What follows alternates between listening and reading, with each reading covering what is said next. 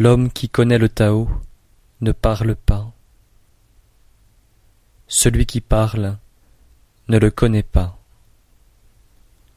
Il clôt sa bouche, il ferme ses oreilles et ses yeux, il émousse son activité, il se dégage de tout lien, il tempère sa lumière intérieure, il s'assimile au vulgaire.